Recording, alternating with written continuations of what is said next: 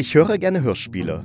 Doch welche lohnen sich, welche lohnen sich nicht? Wenn du dir auch diese Frage stellst, dann lohnt es sich auf jeden Fall in diesen Podcast reinzuhören, denn hier bespreche ich Hörspiele. Mein Name ist Thomas Kirsch. Ist Thomas Kirsch. Ist Thomas Kirsch.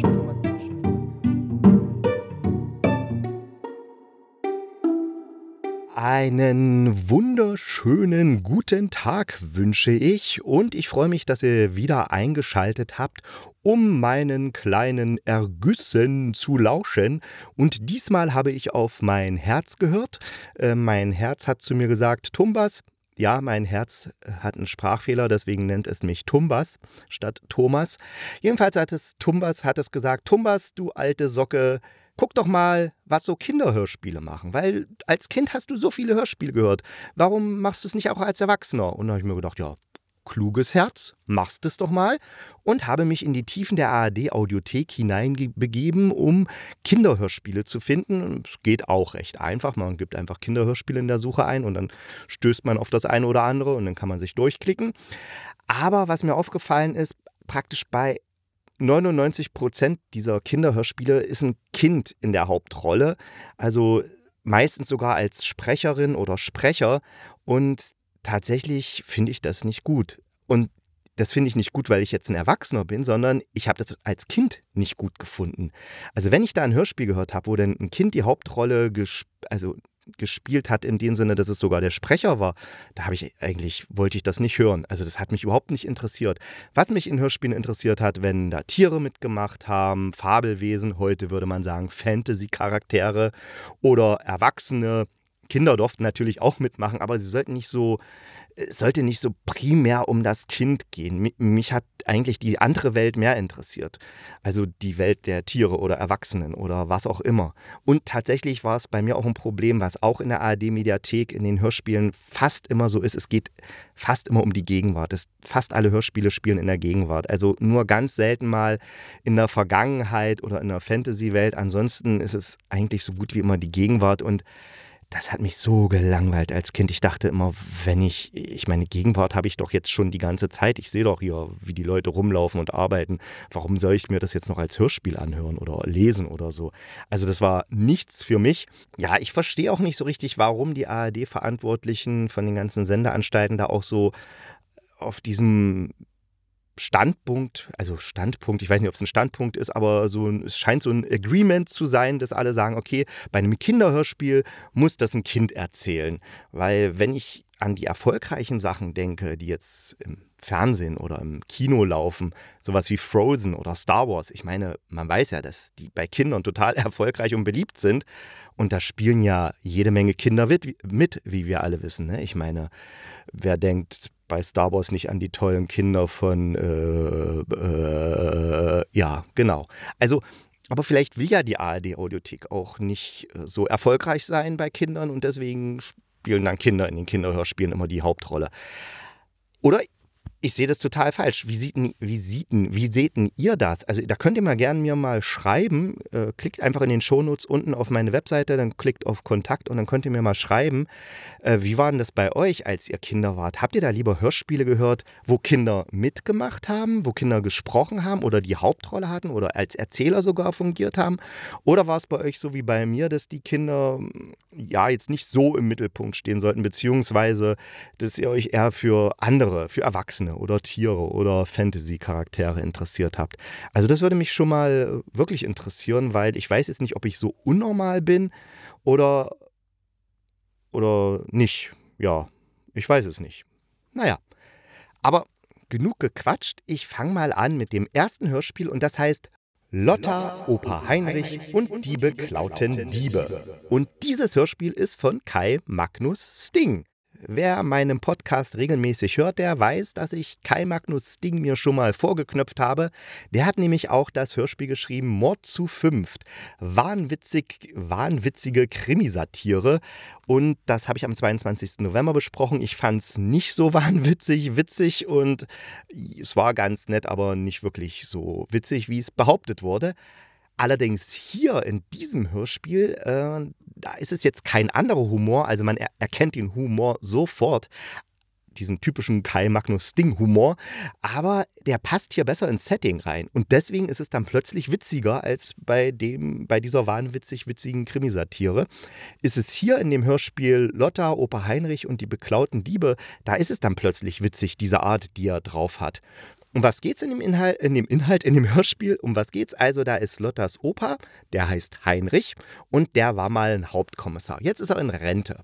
Der hat einen Freund, der heißt Otto und beide gehen jetzt so hobbymäßig auf Ganovenjagd. Und zwar haben sie sich zwei Ganoven besonders, haben sie auf dem Kieker und zwar Graf und Zinke. Beide sind nämlich ihre Lieblingsfeinde, weil früher haben Graf und Zinke Opa Heinrich das Leben echt schwer gemacht und der revanchiert sich jetzt im Alter, indem er zum Beispiel ihren letzten Überfall einfach vereitelt, indem er das Fluchtauto wegfährt und in dem Fluchtauto ist die Beute drinne und die Diebe stehen dann auf der Straße und sagen, äh, hier, unser Auto ist jetzt weg, was ist denn jetzt?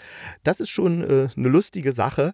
Dann haben wir da noch einen großen Coup, den die beiden vorhaben und zwar einen Museumsraub und den wollen dann natürlich auch äh, der Otto und der Heinrich verhindern und Lotta, die Enkelin und Oma Bertha sind auch dabei und die verhindern, wollen dann eben diesen äh, Raub auch verhindern. Und insgesamt ist das für mich jetzt nicht so dieses typische Kinderhörspiel wie die meisten anderen, sondern es ist ja, früher hatte man gesagt, ein Familienhörspiel. Ich weiß gar nicht, ob es den Begriff noch gibt.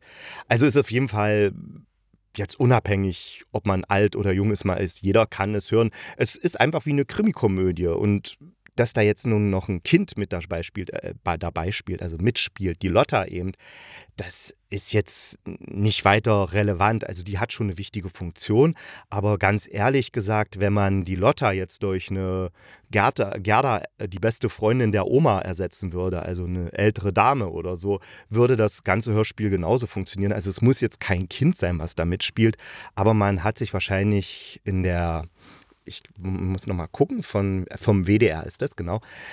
Also man hat sich da wahrscheinlich beim WDR gedacht, okay, das soll jetzt ein Kinderhörspiel sein, also da muss jetzt ein Kind unbedingt noch mit reingequetscht werden, also machen wir eben äh, eine Lotta und die ist jetzt die Enkelin, damit es passt. Keine Abwertung, ist einfach ein schönes Hörspiel, was lustig ist. Vor allen Dingen die beiden Gauner, Zinke und Graf. Der Zinke wird von Christoph Maria Herbst gesprochen und der Graf von Kai Magnus Ding selber.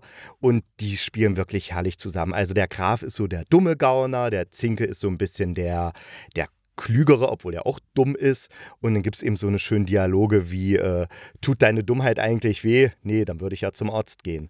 Und so eine Sachen. Das, also das, das macht Spaß, da zuzuhören, wie die beiden sich da immer belöffeln. Und ich weiß ganz genau, mir gefällt das jetzt als Erwachsener und als Kind hätte mir das genauso gefallen. Ich hätte mich da ziemlich äh, beömmelt, hätte auf dem Boden gelegen und gelacht, weil es immer als Kind lustig ist, wenn so Erwachsene so richtig dumm sind und man sich über die lustig macht. Das ja, das macht Spaß. Dann sind auch die Sprecherinnen und Sprecher, also das ist wirklich richtig super besetzt, dieses Hörspiel, das ist aus dem Jahr 2019, wer es noch mal ein bisschen wissen möchte.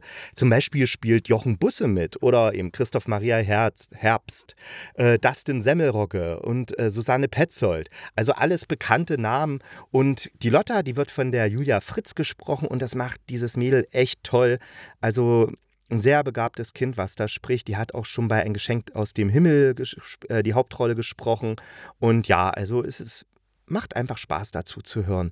Und deswegen sage ich, äh, lohnt sich für Erwachsene wie für Kinder ein schönes Hörspiel also wer mal Lust hat auf eine kleine Krimikomödie, die jetzt nicht so anstrengend und schwer ist, einfach Lotta, Opa Heinrich und die beklauten Diebe von Kai Magnus Ding in der ARD Audiothek anhören und eine schöne, lustige Stunde verbringen.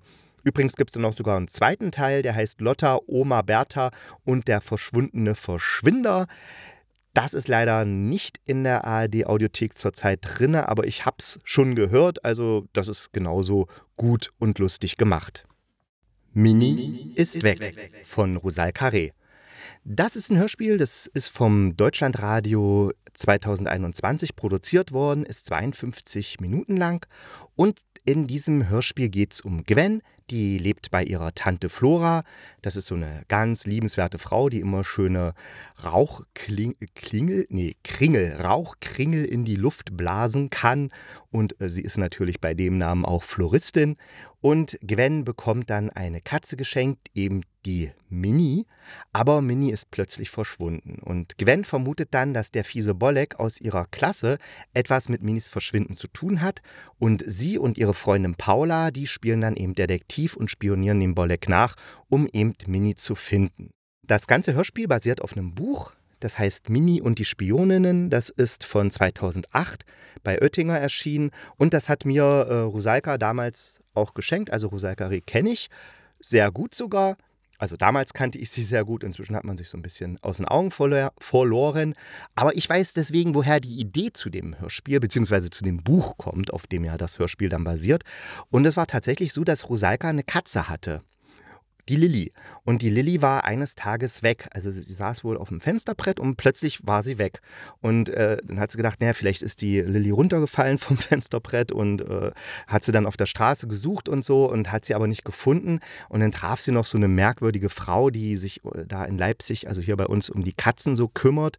Und diese Frau diente dann auch als Vorbild für die Frau Huschke, die dann äh, diese Katzenliedi, die im Buch vorkommt und auch im Hörspiel.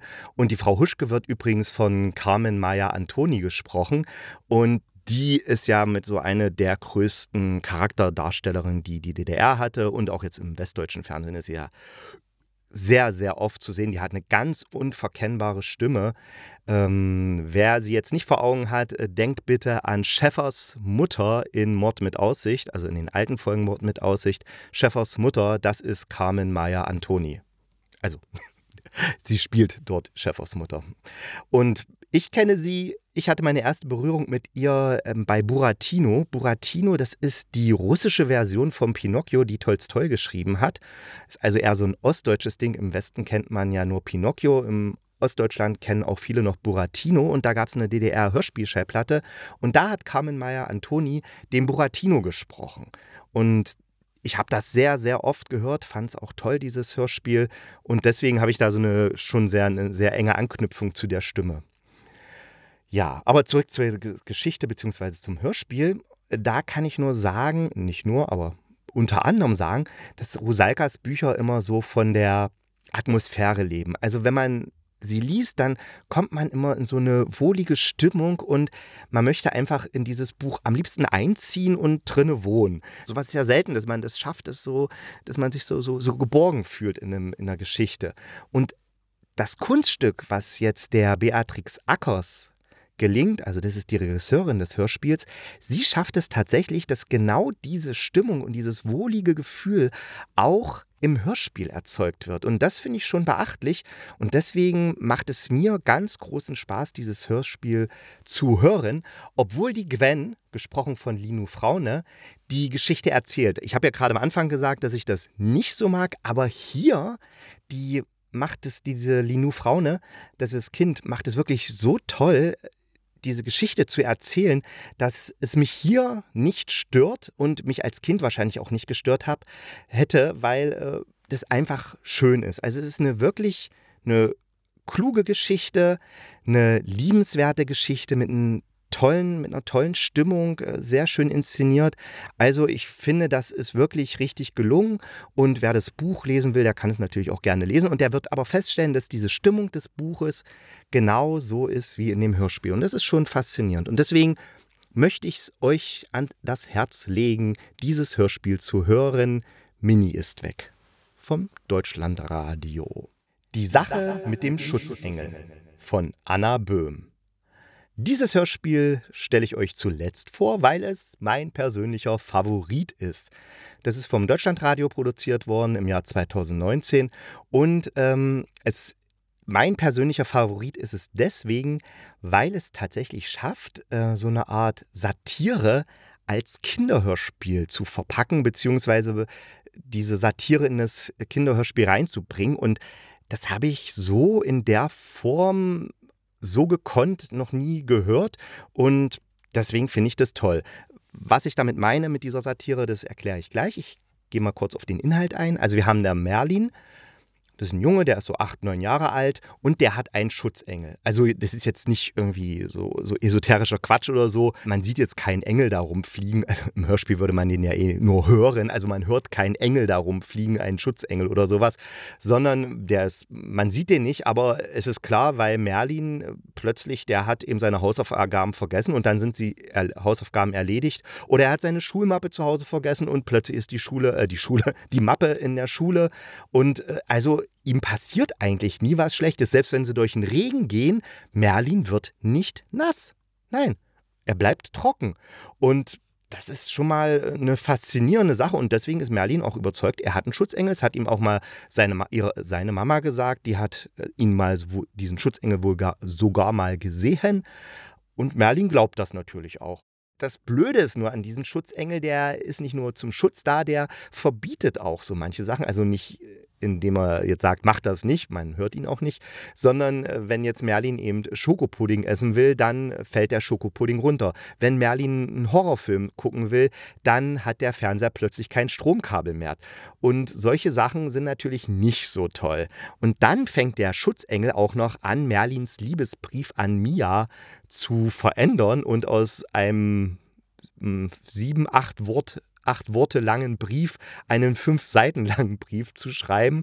Und da flippt dann Merlin doch so ein bisschen aus, beziehungsweise er bekommt mit, dass die Mutter, also seine Mutter, genau diese Worte verwendet, wie sie auch in dem Liebesbrief standen. Und er selbst würde diese Worte nie verwenden. Und da kommt er natürlich auf die Idee, ach, das ist meine Mutter wahrscheinlich, dieser Schutzengel, den ich da habe. Aber wie macht sie das? Wie, was ist da los? Und das ist dann auch schon das, was ich vorhin gemeint habe mit der Satire, weil am Ende ist es tatsächlich so, dass die Mutter unsichtbar werden kann. Die hat da die Möglichkeit gefunden, wie sie unsichtbar werden kann und dann ihren Sohn die ganze Zeit beschützt. Also alles für ihn macht, die Schultasche hinterher trägt, äh, die Hausaufgaben macht, sie in seine Mappe steckt und was auch immer. Und das ist dann dieses satirische Element, weil das ist natürlich die Zuspitzung einer Helikoptermutter. Und das wird auf eine kindgerechte und sehr amüsante Art und Weise hier herübergebracht. Und natürlich fällt der Mama dann das alles auf die Füße, weil der Merlin kommt sich natürlich total betrogen vor, weil er ja permanent von seiner Mutter ausspioniert wurde, weil die war ja praktisch überall immer mit dabei. Wahrscheinlich sogar mit auf Toilette. Und das, das ist für den ganz schlimm und das zeigt dann eben auch, was dieses Helikoptermuttersein da dann mit den Kindern macht. Also eine richtig schön angelegte Satire, die sehr gut funktioniert. Und diese übervorsorgliche Mama ist sogar so übervorsorglich, dass sie dem Erzähler, den der Nico Holonitsch mimt, also der Nico Holonitsch, Holonitsch ist der Erzähler, macht das sehr, sehr schön. Auf jeden Fall diese Mama, die spricht dem Erzähler dann immer rein und will den seinen Text verändern und will nicht unbedingt, dass die Geschichte erzählt wird, wie die Mama dann eben aufgeflogen ist, sondern die will, dass äh, der Holonitsch, also der Erzähler, lieber eine andere Geschichte erzählt. Und das ist schon sehr witzig, weil dann sozusagen diese, wie man so schön sagt im Theater, die vierte Wand durchbrochen wird, weil dann die Mutter, die Figur in den Erzähltext mit eingreift und da gibt es dann schon einige komische Situationen, wenn der Erzähler versucht, dann diese Mutter loszuwerden. Deswegen, es ist ein echt witziges, satirisches Hörspiel auf Augenhöhe der Kinder erzählt und trotzdem auch als Erwachsener macht es Spaß. Ganz schöne, schöne, tolle Sprecher, sehr schön inszeniert von der Cordula Dickmeis. Die hat übrigens auch Der süße Wahn inszeniert, dieses Hörspiel nach dem Roman von Patri Patricia Highsmith, was im letzten Jahr rauskam, glaube ich. Ebenfalls, nee, dieses also dieses Jahr war es wieder aktuell in der ARD Audiothek. Von wann es ist, weiß ich nicht. Auf jeden Fall äh, ist was ganz anderes. Also, aber Patricia Highsmith ist natürlich nichts für Kinder. Aber auf jeden Fall beherrscht die Cordula Dickmeis ihre, ihr Handwerk sehr, sehr gut und zeigt es hier wie gekonnt und wie gut man ein Kinderhörspiel machen kann, so dass es ein bisschen Satire ist, dass es witzig ist, dass es auch interessant ist und dass es für Kinder wie für Erwachsene funktioniert. Und deswegen meine absolute Empfehlung, wenn ihr die Zeit habt oder wenn ihr sie nicht habt, dann nehmt sie euch, hört unbedingt die Sache mit dem Schutzengel von Anna Böhm an. Und damit bin ich auch schon durch mit meinen drei Empfehlungen für Kinderhörspiele in der ARD Audiothek. was ich beim nächsten Mal machen werde. Ich hoffe, ich finde mal jetzt wieder ein neues, interessantes Hörspiel. Es muss ja kein neues sein, aber es muss ein neues für mich sein, was ich euch vorstellen möchte. Ansonsten gucke ich wieder, ob ich so ein übergeordnetes Thema finde. Ich wünsche euch auf jeden Fall eine schöne Woche oder ein schönes Wochenende, je nachdem, wann ihr mich hört. Und ich hoffe, wir hören uns sehr bald wieder. Bis dahin, bleibt gesund und kugelrund dann beißt euch auch kein Pudelhund.